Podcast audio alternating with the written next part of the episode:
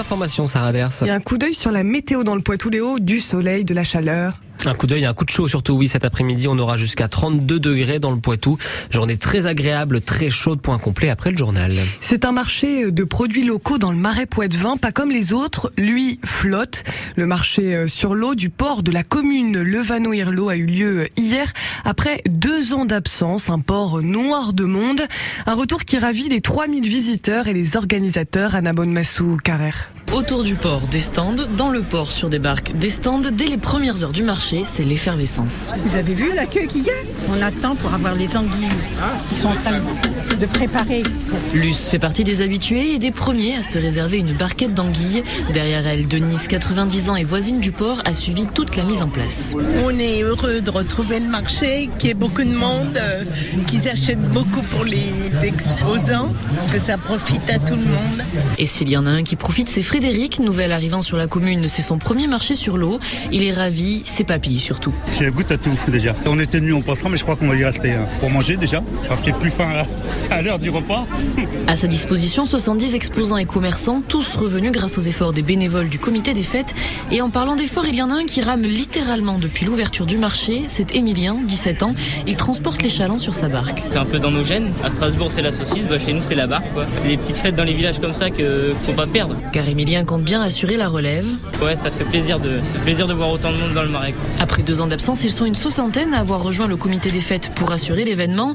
Parmi eux, une large majorité de jeunes comme Emilien qui organiseront les prochaines éditions. On vous a mis euh, toutes les images du marché euh, sur l'eau sur francebleu.fr. Une femme gravement blessée après une chute de cheval dans le centre équestre près de Lezay dans les Deux-Sèvres. Elle a dû être évacuée euh, vers les urgences de Poitiers sous les yeux d'enfants et d'adultes sous le choc.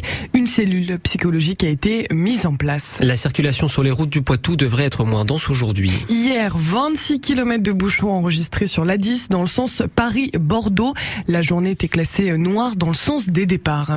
Accident grave de la route dans les Deux-Sèvres à Assel et Jumeaux vers 19h hier. Les deux véhicules se sont percutés sur la départementale 725. Choc violent selon les secours sur place. Quatre victimes ont été transportées au CH de Niort, dont une en transport médicalisé. Après plus de deux ans et demi de pandémie, 300 réunions, 75 avis, le conseil scientifique et ses 16 experts se séparent. Mais François Brand, le ministre de la Santé, a déjà annoncé qu'un nouveau comité serait mis en place dans les prochaines semaines, Hélène Chevalier. Ce comité de veille et d'anticipation des risques sanitaires devrait prendre le relais à la fin de l'été. Il sera pérenne, contrairement à son prédécesseur, dont l'existence était liée à celle de l'état d'urgence. Si pour le moment sa composition n'est pas connue, certains experts du conseil scientifique pourraient rempiler. Ses membres seront toujours chargés de surveiller l'évolution de la pandémie actuelle, mais leur mission sera élargie à l'ensemble des risques sanitaires d'importance, anticiper l'émergence de zoonoses, d'épidémies, mais aussi surveiller la qualité de l'air, de l'eau et l'impact du changement climatique. Une vision plus globale où santé animale, humaine et environnement sont liés. Dans un dernier document publié la semaine dernière, Jean-François Delfrécy et son équipe insistent. Cette nouvelle entité devra conserver son indépendance vis-à-vis de l'exécutif. Il faut également que ses futurs avis soient rendus publics rapidement après avoir été transmis au gouvernement, ce qui n'a pas toujours été le cas pour ceux du Conseil scientifique. Et aujourd'hui, ce 31 juillet, la France sort en effet de l'état d'urgence sanitaire. Quelques 3000 étrangers délinquants ont été expulsés en deux ans du territoire national. Déclaration hier de Gérald Darmanin en visite à Lyon pour inaugurer un centre de rétention. Le maire écologiste Grégory Doucet n'a pas souhaité rencontrer le ministre de l'Intérieur. Fin du Tour de France Femmes ce dimanche avec la huitième et dernière étape en haut de la super planche des belles filles. Une étape hein, qui s'annonce spectaculaire car si la victoire finale ne devrait plus échapper à la néerlandaise Annemiek van Vleuten en jaune depuis hier, la bagarre pour compléter le podium fait.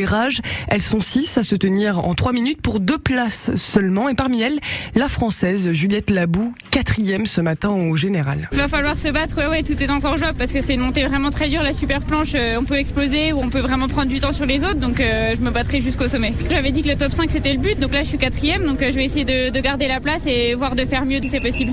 Huitième et dernière étape aujourd'hui du Tour de France Femmes, 123 km de Lure à la super planche des belles filles, départ à 14h05.